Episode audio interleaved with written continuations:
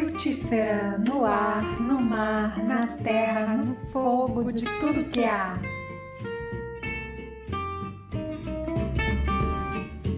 A gente mais exporta do agronegócio para o exterior do que fica dentro do nosso país, né, para consumo interno, para consumo doméstico. E aí, essa função acaba ficando para a agricultura familiar, que é uma agricultura que hoje alimenta 70% da população, é uma agricultura que é estimulada o tempo todo para fazer um trabalho de plantio sem veneno e que todo mundo merece. Então, a soberania alimentar, ela vem muito desse lugar de um movimento camponês, as pessoas do campo se mobilizando para botar comida sem veneno na nossa mesa, contra toda essa política neoliberal que vem sendo construída do agronegócio, em contraponto ao que a agricultura familiar vem fazendo ao longo dos anos para tentar suprir a necessidade interna de alimentos.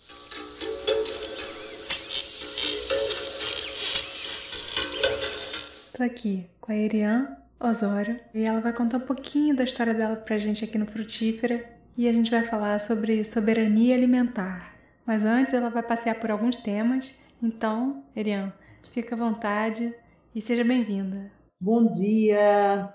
Que bom, Flávia, estar aqui com você conversando sobre temas importantes na atualidade. Meu nome é Irian Osório, eu sou uma nordestina, cearense, vim lá de Iguatu, interior do Ceará. Desde 87 eu vim para o Rio, eu vim com 18 anos fazer faculdade de economia na Universidade Federal Rural do Rio de Janeiro e formei em ciências econômicas em 92. E aí, quando eu me formei, eu estava pensando assim, o que, que faz um economista né, nesse mundo? É, e eu não queria muito assim ir para esse campo da, da parte financeira da economia, porque me remete muito a banco, aquela coisa gelada de você ficar como caixa de banco, então ir para o mercado financeiro. A palavra economista já liga muito a isso. Ali eu me questionava muito, foi na época da Eco 92, quando eu me formei, então participei da Eco 92 e fiquei muito entusiasmada de trabalhar na área ambiental.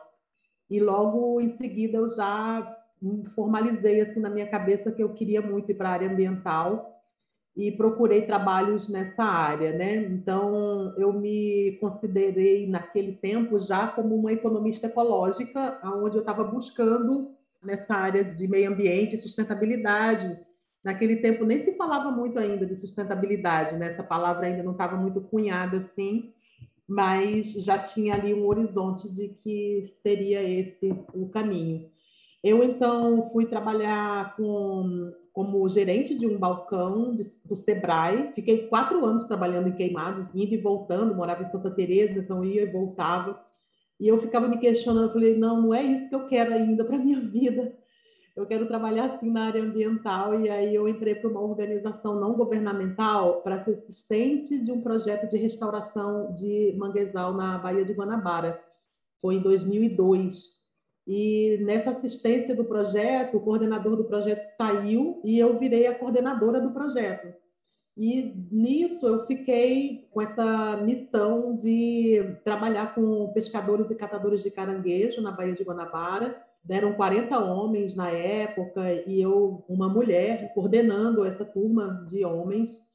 E foi diminuindo aos poucos o, o número de pessoas, porque também os recursos não eram muitos e passou para 20 homens, depois passou para 10, e aí nos últimos é, seis, oito anos eram 10 homens, né, com quem eu trabalhava, e onde eu adquiri muito respeito deles, né, é, e a gente restaurou ali uma área de 100 hectares de manguezal de, de, de 2002 até 2018.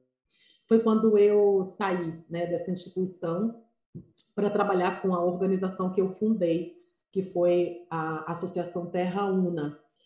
Que é um trabalho que veio em paralelo à minha vida, né, a Terra Una, porque é, eu, eu, como cearense, morando no Rio de Janeiro, eu, eu não tinha parentes aqui, então eu achei a minha segunda família morando em Santa Teresa e aí a gente já pensava também em fazer projetos comuns juntos reunindo pessoas com diversos interesses. A gente se uniu em torno de um propósito comum, que foi é, pensar em estratégias de sustentabilidade na, na, cidade, na zona urbana, mas também pensando em fazer uma transição da cidade para o campo, que é um, uma situação bem complicada para quem está acostumado a viver na cidade, né? E trocar a vida da cidade pelo, pelo campo é mais complexo, porque a gente está acostumado, todos nós, né? Estamos acostumados a ter uma vida mais conectada com a cidade, não com o campo.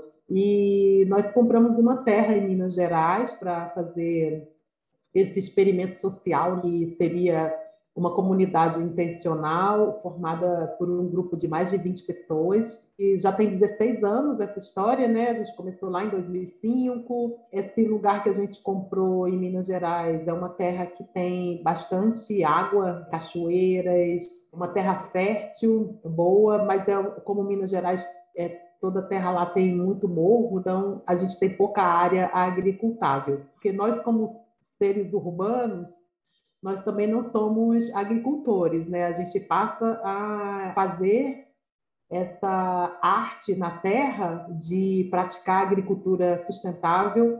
E quando chega nesse lugar e aí cada um vai construindo a sua própria casa e no entorno da casa a gente cria ali as hortas, né, onde a gente começa a plantar nosso alimento além da horta coletiva, porque a gente passa a receber muita gente de fora, não só do Brasil, mas também gente de outros países que se interessam em absorver um pouco desse conhecimento que é gerado dentro das ecovilas. O que eu acho interessante no movimento de vocês é que vocês foram construindo um espírito não só de uma comunidade intencional, mas também de um novo modo de vida. E é, todas as pessoas que frequentaram alguma vivência em Terra Una com certeza guardaram no peito, nas suas práticas e na sua gama de atuação na vida algo muito diferente inesquecível que se coloca em prática e que hoje em dia eu vejo cada vez mais se multiplicando. É verdade. É, viver em comunidade não é fácil, né, Flávia? É uma, uma missão, assim, porque é, cada pessoa tem a sua vivência pessoal. E aí, quando a gente está no coletivo, tudo isso vem à tona. Isso gera muito conflito, né? Porque a gente foi criado em famílias diferentes, viemos de origens diferentes. Quando a gente se reúne para um bem comum, para um propósito comum, aí todas, todo o nosso jeitinho pessoal ele aparece no círculo.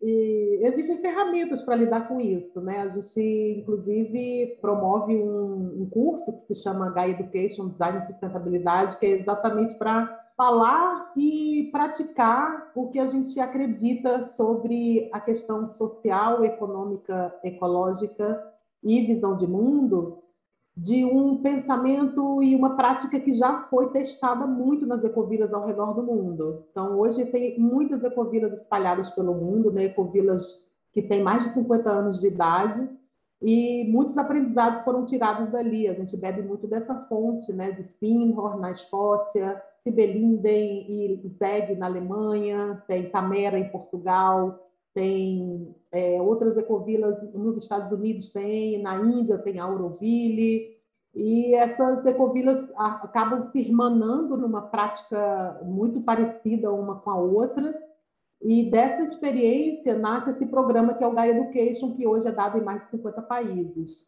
E um dos princípios básicos da sustentabilidade, que é cuidar do meio ambiente, as pessoas terem menos impacto no planeta, ela vai exatamente de encontro assim essa prática que a gente tem na cidade, que é de consumir tudo que a gente precisa, né, que a gente necessita, nossas necessidades básicas elas vão sendo supridas por, pelo supermercado. Então a gente vai ao supermercado e é suprido de tudo, né? É, a gente não tem trabalho para plantar o nosso alimento. A gente não sabe, inclusive, de onde ele vem. Então, de onde vêm essas coisas que a gente consome? Desde alimento, roupa, sapato, a gente não tem muita noção de onde vem. Você pode perguntar para qualquer pessoa, assim, ah, mas você sabe de onde que veio o seu celular, né? Como é que ele é feito? Você sabe de onde que vem essa berinjela que você está comendo, esse arroz? Então, as pessoas realmente não têm essa, esse conhecimento passar a ter consciência de onde vem o produto que você está consumindo, talvez seja um dos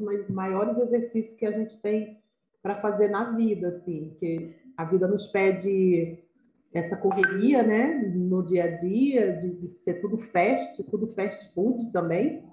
E aí acaba que a gente cai nessa armadilha, que é não se importar muito de onde vêm as coisas. Exatamente. E à medida que tem esse grande desafio, também mobiliza toda a construção de uma lógica, que é, seria uma lógica que vai de encontro com esse com esse mundo que a gente está vendo hoje, que é tudo fast, tudo na mesma hora, tudo descartável, é, resgatar, não sei se a palavra certa seria resgate, mas é, se conectar totalmente com uma outra forma, um outro modo de viver. Sim. É, eu estava até lembrando aqui desses conselhos que existem. Tem o CONSEA, né, que é o Conselho Nacional de Segurança Alimentar, que, inclusive, ele é um conselho formado a partir de consensos internacionais e tratados que são assinados internacionalmente, aonde tem como princípio né, que todo ser humano tem direito a uma alimentação saudável, todo ser humano tem direito a ter uma alimentação que não seja envenenada. Esse Conselho Nacional, que é o CONSEA, ele, ele acaba sendo ramificado para os municípios, a partir desses tratados internacionais, a gente vem do Conselho Nacional, que é o federal, e a partir do federal ele também é trazido para os municípios de acordo com as realidades locais. Aqueles, aqueles conselhos municipais vão tratando junto com a sociedade civil, buscando soluções para uma vida mais saudável e tudo mais. Então, cada estado né, busca ali é, se adequar dentro desses tratados internacionais que foram, foram trazidos, que garante também uma segurança alimentar para todos. Sim. E cada país né, tem o seu jeito de fazer as coisas, e no Brasil a gente sabe muito bem o que está sendo feito, né? Sim, é muito bom você ter tocado nesse assunto, porque finalmente a gente chega no tema aqui do nosso episódio, que é a soberania alimentar, e porque também a questão da alimentação é uma questão política. Ela abre uma gama de, de questões, né, que estão ligadas a essa coisa que é vital para a gente, que é a gente se alimentar da onde vem esse alimento, como ele é produzido, o que, que a gente está fazendo com as nossas sementes, o que, que a gente está exportando e tendo que importar, que tipo de alimentação a gente está fazendo. Aí, se você pudesse entrar nisso, eu acho que é muito interessante também que isso é uma pauta da sua candidatura coletiva. É, então, o governo, o governo federal, estadual e municipal, ele tem obrigação de oferecer meios e estratégias para a população para ter acesso a uma alimentação saudável, de qualidade, que seja suficiente para todos e que seja permanente, né? Uma produção permanente de alimentos. A população cresceu muito, muito, muito nos últimos 20, 30 anos, né? A gente mais que dobrou o número de pessoas no Brasil, a gente está com mais de 200 milhões de pessoas no Brasil. É um desafio muito grande, ao mesmo tempo que a gente sabe que o Brasil é um dos países no mundo que tem mais terra agricultável. Então, a gente tem todo o nosso centro-oeste brasileiro, tem a região sul do Brasil, até São Paulo, Minas Gerais também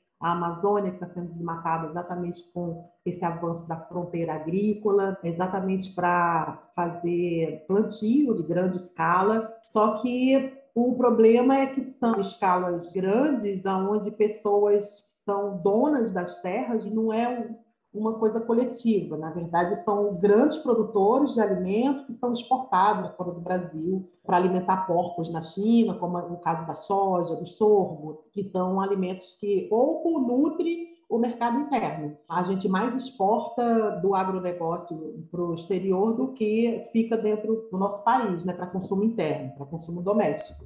E aí, essa função acaba ficando para a agricultura familiar, que é, é uma agricultura que hoje alimenta 70% da população, é uma agricultura que é estimulada o tempo todo para fazer um trabalho de plantio sem veneno e que todo mundo merece. Então, a soberania alimentar, ela vem muito desse lugar de um movimento camponês, as pessoas do campo se mobilizando para botar comida sem veneno na nossa mesa, contra toda essa política neoliberal que vem sendo construída do agronegócio, em contraponto ao que a agricultura familiar vem fazendo ao longo dos anos para tentar suprir a necessidade interna de alimentos.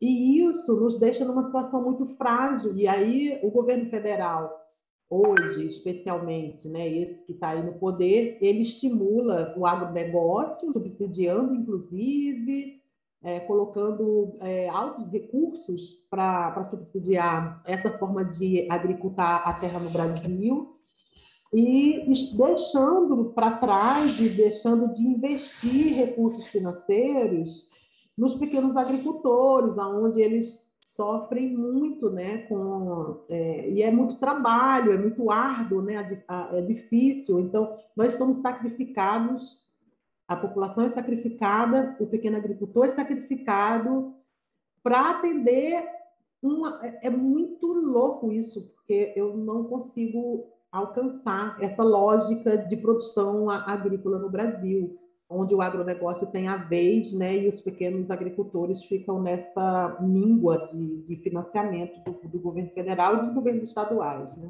Além disso, ainda teve nesse governo também atual essa liberação de agrotóxicos. É muito triste, é uma facada no coração cada vez que eles liberam 200 agrotóxicos né, por vez, assim, não é um por vez, são 200, 300.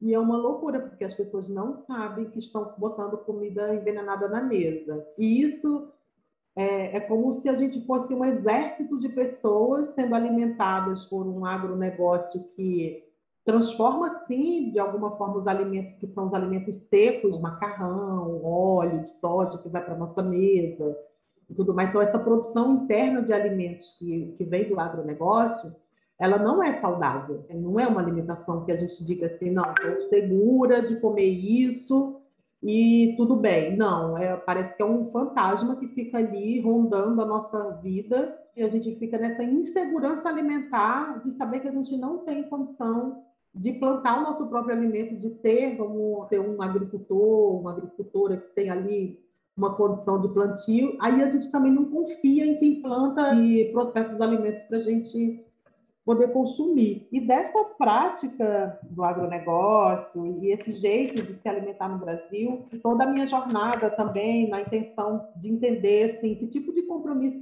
que eu como cidadã, sabe, eu, eu Erian Osório como cidadã, o que, que eu posso fazer para melhorar isso. Durante muitos anos eu, eu torci o nariz para a política institucional, eu não queria muito chegar nesse lugar, porque é também um ambiente muito tóxico, é um ambiente muito árido para as mulheres, especialmente, que tem pouca representatividade no, no campo da política. Mas teve um momento, de 2016 para cá, eu venho num processo de aprendizado muito mais intenso dessa política institucional, a qual eu torci o nariz a vida inteira, e agora eu me aproximei de fato, porque eu acho que, principalmente as mulheres, têm uma sabedoria ancestral, as mulheres têm toda uma habilidade né, que a gente desenvolveu nos últimos anos, nós não deixamos nada para fazer amanhã, nós fazemos tudo para ontem, nossa vida é muito urgente, porque as mulheres são donas de casa, as mulheres cuidam dos filhos, as mulheres cuidam dos maridos, as mulheres cuidam da, né, da roupa, da vizinhança, cuidam é, da comunidade onde elas vivem, elas estão preocupadas com ajudar as pessoas ao próximo, elas têm um coração muito mais aberto né, para lidar com essas questões sociais. E me incomode muito essa coisa da mulher não participar da política institucional com todas as habilidades que a gente já adquiriu ao longo dos anos, né? Então, assim, por que tão, tão poucas mulheres? E o resultado disso, Flávia, é, só olhar para a cidade onde a gente vive, né? Quando a gente anda nas ruas, a gente tem assim um choque, né, de saber que o Rio de Janeiro, por exemplo, que é a cidade que a gente mora, é, nos últimos anos ele vem só piorando, em vez de melhorar, ele vai piorando, piorando, piorando, né? E a cidade vai ficando abandonada, uma insegurança muito grande de andar na rua. É diferente uma mulher andar na rua e um homem andar na rua a gente sai de casa rezando, né? Fazendo o sinal da cruz para nada acontecer com a gente, para a gente retornar para casa com segurança. Então, tudo isso me fez me mobilizar para entrar para a política institucional, para engrossar aquele caldo ali de mulheres no parlamento, não só na, na Casa Legislativa da Alerj, mas em 2020 também a gente concorreu numa candidatura de sete mulheres, uma candidatura coletiva, já para chegar assim, botando o pé na porta, né? Sete mulheres já foi muita mulher, então vamos embora botar a mulher para dentro. Aí foi muito bom, assim, a experiência muito incrível de fazer política com muitas mulheres junto, né? Mulheres que nunca tiveram essa experiência de fazer política institucional, foi muito, muito legal, assim. E ver que o olhinho brilha hoje falar de política é muito interessante, porque geralmente a política assusta as mulheres, né? É uma coisa que dá medo, que dá uma certa um sentimento assim de distanciamento mesmo, né? De falar, falar de política e estar na política. É, tivemos 3.500 votos, que foi muito legal, resultado para a primeira vez. Eu escolhi a Rede Sustentabilidade para ser o partido no qual eu ia é, ancorar nossa candidatura, e só eu me filiei, as outras não eram filiadas mas só precisa de uma pessoa filiada, então eu me filiei e coloquei meu nome lá na urna. E esse ano a gente está vindo também, depois de um processo de amadurecimento dentro do partido, eu virei porta-voz feminina da Rede Rio. A Rede de Sustentabilidade está super aberta para esse tipo de engajamento de mulheres. Então, a gente está construindo esse espaço com muito cuidado, com a chegada de muitas mulheres também para a construção dessa política institucional que agrega muitas mulheres. É, e esse ano eu estou vindo de novo como deputado estadual, eu estou com uma, uma carinha na frente também, de novo, assim, é o meu nome que vai na urna, mas a gente está aí criando um conselho de 70 mulheres. E esse conselho é muito legal, é um conselho espalhado pela cidade inteira, assim. A gente quer que cada mulher em cada município seja representada dentro desse mandato. E a gente está sonhando com isso. Então, Está sendo uma construção muito interessante, né? Várias mulheres vão assinar um termo de compromisso. É, nós vamos fazer um evento uh, daqui a pouco, né? chamar todo mundo, convidar todo mundo para fazer um evento de lançamento do conselho. A gente está chamando as mulheres da sustentabilidade, estão chegando para apoiar essa candidatura. Nós estamos muito animadas com essa candidatura desse ano. A gente acha que dá para colaborar muito, né, com a cidade. Hoje na LERJ tem 70 vagas, né? 59 delas são ocupadas por homens e 11 delas são ocupadas por mulheres. Então, esse desequilíbrio é o retrato da cidade. Eu, eu conecto diretamente, sabe? Então, tem mais homem do que mulher na, na, na, na Assembleia Legislativa e tem mais homem do que mulher na Câmara dos Vereadores. Então, é um sintoma né, dessa representatividade que é muito baixa de mulheres.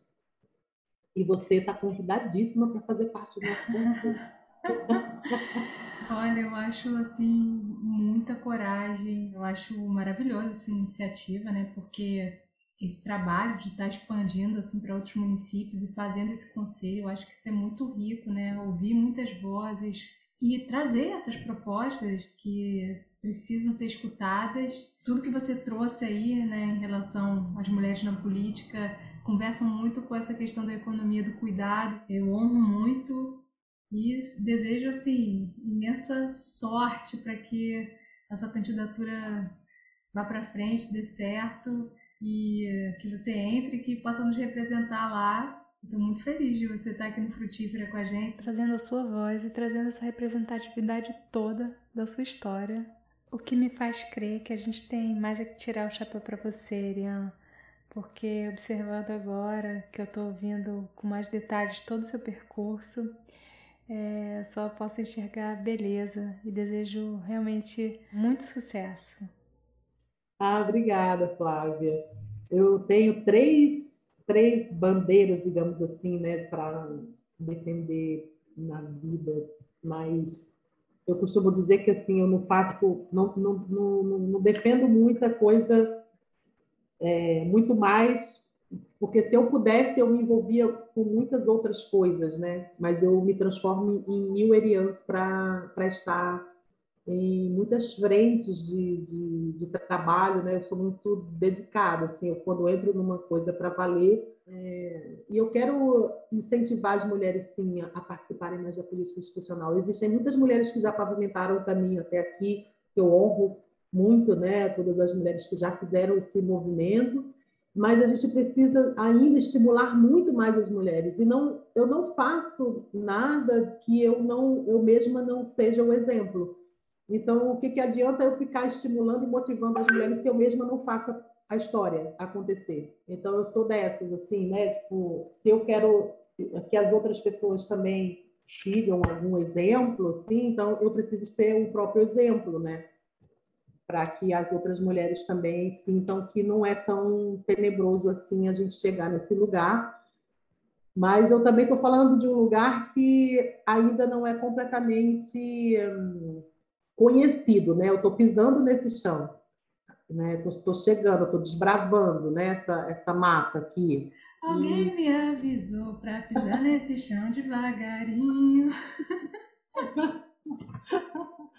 Exatamente. O mandato é, são outros 500, né? A gente ganhar uma eleição, porque a parte da campanha é uma celebração, inclusive. É a parte mais divertida. Eu ainda não fui atacado institucionalmente, mas eu acho que quando eu tiver um mandato, vão acontecer mil coisas que eu preciso estar preparado para isso também. Eu estou fazendo muitas formações políticas para chegar nesse lugar. Eu sinto que eu estou me preparando a cada ano que passa.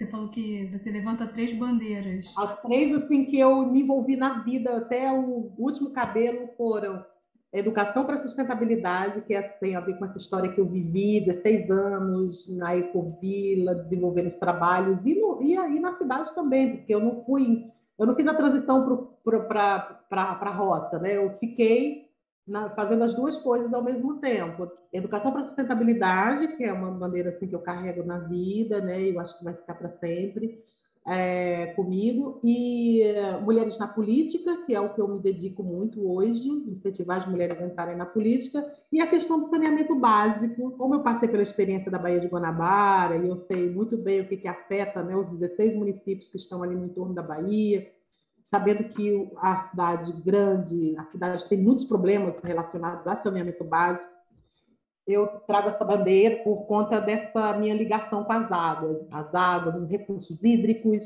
Então, como é que a gente trata a nossa água, como é que a gente bebe uma água saudável, como é que a gente despolui nossas águas. A Baía de Guanabara, para mim, é um símbolo né, dessa resistência das águas oceânicas do Rio de Janeiro, onde ela recebe uma quantidade de dejetos químicos, é, biológicos, uma carga orgânica muito grande, né, dos xixis e cocôs que saem das casas e vão direto para a água. Então, é uma resistência das nossas águas mesmo, né? Os nossos rios e oceanos estão completamente é, poluídos. Então, isso me toca muito e é uma coisa que eu quero trabalhar, fiscalizar, é, encontrar meios de ajudar a que a estratégia do, do marco regulatório do saneamento básico se cumpra, que é uma lei federal que foi criada há pouco tempo e que cada cidade hoje está comprometida em resolver o problema do saneamento básico, que é o mínimo que o governo pode fazer por cada município e cada cidade onde a gente está passando. Foi um prazer enorme falar com você, Estou aberta sempre que você queira conversar sobre outros assuntos também. Estou aqui e vamos que vamos, né? Eu acho que a gente vai conseguir chegar lá onde a gente quer e mobilizar mais mulheres para entrar nessa nesse grande trabalho, né? Que vai precisar de muitas mãos para fazer o que precisa para as cidades e para o Rio que queremos, né? Um Rio de Janeiro onde a gente possa viver com mais qualidade de vida, com mais segurança, com tudo que a gente merece, né? E sonha para essa cidade maravilhosa, que já é maravilhosa, né?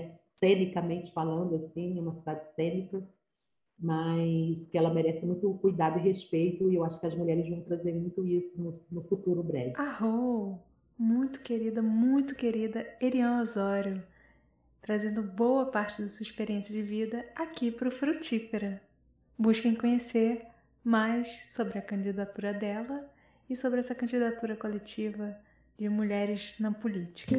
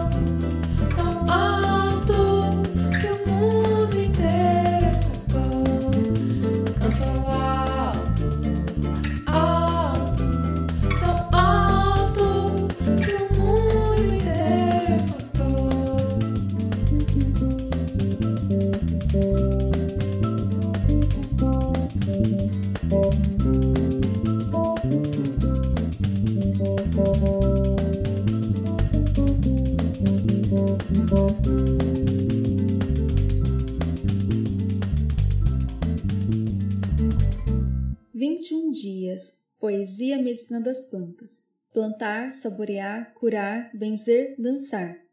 Dia 17. Pitanga. Eugênia Uniflora. Enraizo a sabedoria da floresta dentro da cidade. Bem-vinda, Ibapitanga! Caminhante do tupi antigo, o fruto vermelho é abre alas da nova terra. Devagarinho, chego nas ruas, praças, jardins, quintais. Contato íntimo da floresta, semeando a sabedoria do diálogo vivo. Pessoa e natureza ressoam um só. Essa força viva alimenta a minha medicina. As folhas benzem e curam as arritmias do corpo. Corta a raiz das dores daninhas, refresco a febre do corpo quente, tiro o respiro das bactérias nocivas. Pode lavar feridas, tratar garganta, intestino, aftas e outros males, o chá vai levar. Junto com as folhas da goiaba, conserto o desarranjo da diarreia. Minha potência vermelho cristalino, em frutinhos de cocá. Minhas folhas reluzem bolinhas aromáticas, e um frescor adocicado se casa no ar. Brilho florzinhas brancas sutis, feito céu para abelhas. A pele do tronco morre e renasce, firmando a presença. Ativo a força de resistir às inflamações, liberando o xixi, acalma a hipertensão. Em parceria com outras plantas, derrubo. Levo a diabetes à ribanceira, deixando o açúcar lá embaixo. Com paciência, sigo para a cidade, levando de mansinho a voz da floresta, aguando as consciências com essa voz viva, até que um dia rios vivos possam correr por toda a terra. Curas e poesias. Se quiser saber mais como usar suas medicinas, me escreva. A planta não deve ser utilizada por gestantes. Para o tratamento seguro e eficiente com plantas medicinais, utilize a dosagem recomendada.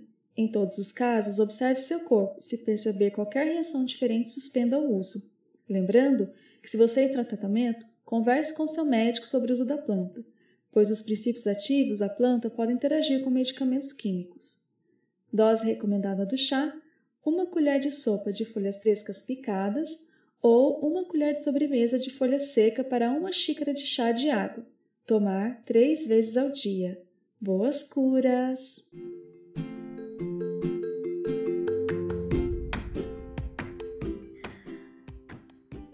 Ó que pessoa linda! Diana Graça, nossa consultora de plantas poéticas. É, Ela vai estar aqui junto da gente nos próximos episódios e que essa parceria tenha longa vida, porque ela vai trazer muitas poesias, plantas e belezas.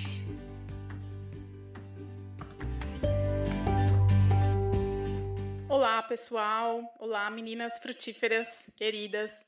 Muito obrigada pelo convite. Eu sou Marina Viana, sou bióloga e desde o começo dos anos 2000 que eu trabalho com alimentação, com sistemas alimentares, inicialmente com comunidades costeiras, mas depois tentando entender melhor como se dá a relação entre as pessoas e os alimentos. Eu fico muito feliz e agradeço o convite, porque esse tema não só se faz muito urgente, como é muito caro para mim. eu quero trazer uma contribuição para somar nesse diálogo, que é um olhar sobre a biodiversidade. Soberania alimentar tem muita relação com a biodiversidade, assim como com a agroecologia. Eu começo então trazendo para esse diálogo uma questão que é um olhar até um pouco mais histórico sobre o gosto. Desde a chegada dos europeus aqui, se forma um entendimento dos sabores, das iguarias, que são melhores, mais apreciados em função do paladar estrangeiro. Sempre teve esse olhar para o nosso território com uma espécie de julgamento que vem de uma cultura que não foi inicialmente formada aqui. E o paladar, apesar de ser conhecido como um sentido fisiológico, ele é construído de forma complexa, com diversos componentes, como genético, afetivo, cultural e até seria um capítulo à parte, mas é importante salientar que ele tem um componente sociocultural fortíssimo. E então a gente tem gerações que foram nascendo da miscigenação dos povos no Brasil, que tiveram muitos desses gostos estrangeiros incorporados. E isso faz com que muitas das coisas da nossa biodiversidade não fossem apreciadas ou muitas vezes não fossem nem conhecidas. A gente tem esse costume de entrar no supermercado e nem olhar para coisas que não fazem parte da nossa cultura. É bem comum a gente passar reto, por exemplo, por vegetais que a gente não tem costume de usar. E isso vai se perpetuando. E quanto menos a gente passa por esses vegetais que a gente não tem costume de usar, menos eles é, são incentivados a estarem no mercado. Outra questão com esse olhar histórico foi a função que o nosso território, nossos biomas tiveram voltados para a produção de commodities com essa finalidade econômica, com esse olhar do mercado. Então, é, de uma forma até um pouco simplista, esses dois fatores foram uma alavanca para que muitas das, dessas coisas da nossa biodiversidade fossem desprezadas na alimentação, é, mas também em outras funções, como as medicinais ou até as funções ecológicas mesmo, as funções que elas cumprem nos próprios ambientes naturais. Bom, e somando a isso, a gente vem para um olhar ecológico. Como que são os sistemas naturais, então? Eles são biodiversos. Eles abrigam uma diversidade de formas de vida. E eles podem ser mais ou menos biodiversos, mas mesmo os que têm menos formas de vida, menos biodiversidade, se tem condições para a vida, para que ali se forme uma vegetação, há pelo menos algumas espécies diferentes, que têm funções diferentes interagindo. Não é um sistema de espécie única, não é uma monocultura. Uma monocultura é aquilo que tira tudo de diversidade para colocar uma coisa única e, em geral, com argumentos de otimização de espaço, de padronização para produção, de aumento de produção. A gente hoje já tem trabalhos científicos o suficiente que contrapõem esses argumentos, mas ainda assim isso é muito contrário ao fluxo de vida do sistema natural, ao fluxo de energia, ao fluxo de biomassa. Então, se a gente deixa um ambiente naturalmente, ele vai ter mais diversidade. E para ir contra este fluxo, é necessário uma série de artifícios, como processos e insumos que causam diversos e graves impactos, tanto ambientais quanto sociais, que se afastam da soberania alimentar. Então, hoje, valorizar o consumo de espécies da nossa biodiversidade é olhar para o território, para o que já temos, para o que é adaptado aos nossos biomas, ao nosso clima, que interage com outras espécies também com o solo e com as culturas humanas de forma comensal. Voltar a colocar essa biodiversidade no nosso paladar nos abre possibilidade tanto assim de ter é, mais à mão em alimentos, em quintais e espaços públicos, como de apoiar cadeias produtivas agroecológicas que respeitem os ciclos naturais e que não se dissociem de processos éticos e justos às pessoas que fazem parte dessa, dessas cadeias, né? É, que são essas cadeias produtivas que a gente chama de agroecológicas que olha para esse todo de forma integral. Então a gente acaba também tendo possibilidade de gerar renda para diversas comunidades locais. Assim, a gente valoriza também a cultura, os conhecimentos tradicionais relacionados ao cultivo, preparo e consumo de alimentos. Existem muitos rituais e outras tradições que são relacionadas ao ciclo dos alimentos, à sazonalidade dos alimentos. Esses alimentos são mais saudáveis não só para quem consome, mas para todo o planeta. Então, para finalizar, eu convido vocês a se encantarem e se abrirem a experimentar coisas da nossa biodiversidade de formas diferentes. Falo de formas diferentes porque a gente ouve muito falar de frutas da biodiversidade, da Amazônia, da Mata Atlântica, do Cerrado. Como há uma questão de conservação de frutas, acaba que muita coisa a gente só conhece em forma de geleias que, por sua vez, são comumente produzidas com muito açúcar. Então, eu sugiro que procurem e testem formas diferentes de usos, assim como em infusões, em temperos, como molhos, principalmente se tiver a oportunidade de conhecer seus sabores em natura, mas aí também se abrir para se encantar com esses sabores e utilizar a criatividade do jeito que for possível na cozinha ou como acharem um caminho de apoiar essa cadeia das nossas coisas, dos nossos territórios e dos nossos sabores. E fica a sugestão, então, para deixar fluir essa criatividade. E eu vou adorar saber das experiências de vocês, fico à disposição. Quem quiser, o meu Instagram é alimentociclo. Obrigada. Marina Viana, agradecemos a sua participação aqui no Frutífera, somando com a gente nesse diálogo sobre soberania alimentar, trazendo essa perspectiva sobre a biodiversidade e lembrando que a ética é indispensável para a criação de futuros.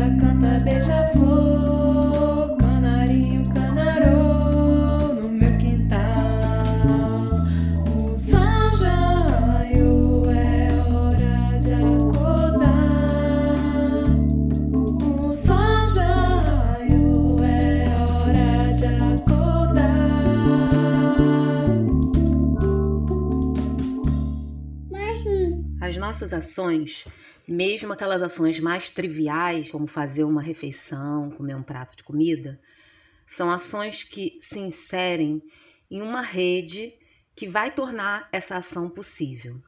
Então, quando eu falo de produção, circulação, consumo de alimentos, eu estou falando de redes planetárias, redes mobilizadas em âmbitos do planeta, que vão estabelecer conexões entre coisas muito variadas, como a genética das sementes, condições de acesso à terra, subsídios, pessoas, máquinas, leis, estradas, veículos, embalagens, acordos, água, universidade, combustível, energia e tudo mais que atua no processo por meio do qual a comida vai chegar até o nosso prato. Quando eu faço uma refeição, toda a rede que possibilitou que essa refeição exista, vai atuar junto comigo, comendo, e com todo mundo que come também. A teia de agentes mobilizada para a comida existir, ela não tem centro, não tem começo e também não tem um fim. Existem muitas e diferentes redes organizadas para que a gente possa se alimentar o arranjo produtivo que organiza coisas e pessoas tão diversas para que a gente possa comer diariamente é um aspecto dos mais centrais quando a gente trata do projeto de vida em grupo, seja esse grupo o Estado-nação ou uma comunidade alternativa, uma ecovila, ou mesmo uma pequena família, né, que planta aquilo que vai comer. Então, quando a gente afirma que comer é um ato político, essa é uma afirmação que vai provocar pensamentos sobre quem e o que se encontram implicados nesse prato de comida, nessa comida, nessa alimentação. Que interesses vão se apresentar, que interesses são disputados em torno de algo tão comum e aparentemente apolítico como comida. Comer é um ato político, é uma afirmação que nos faz pensar o que que se encontra em jogo nessa assembleia que reúne os interesses e os interessados quando a questão é comida. E as inúmeras pessoas, coisas implicadas no processo que projeta como a alimentação vai ser produzida, distribuída e consumida, essas coisas e pessoas formam uma rede de relações que são relações negociadas, barganhadas, disputadas, renovadas ou mesmo interrompidas a cada momento. Essa dinâmica dessas relações não estabilizadas é o que vai definir a rede agroalimentar. E as redes agroalimentares, elas lidam nessas suas urdiduras com inúmeras controvérsias que vão poder ser observadas nos seus esforços de estabilização para garantir a existência de uma refeição.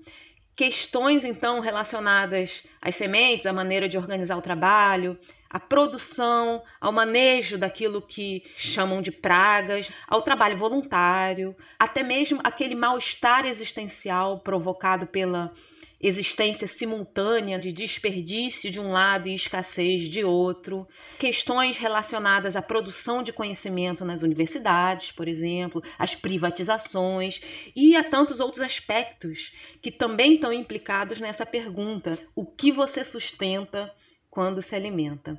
Então, comer é um ato político. Por quê? Porque comer tem a ver com todo e qualquer projeto de mundo comum, compartilhado. Comer tem a ver com a nossa realidade compartilhada. E essa realidade, quem projeta é quem vai viver nela, né? Somos nós, os viventes nessa realidade.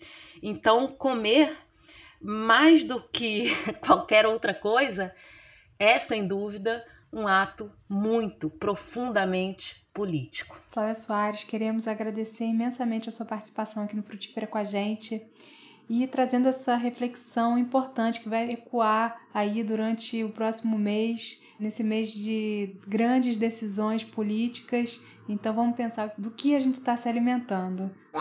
E assim encerramos o Frutífera. Queremos agradecer aos nossos parceiros Reeconomy e Muda Outras Economias.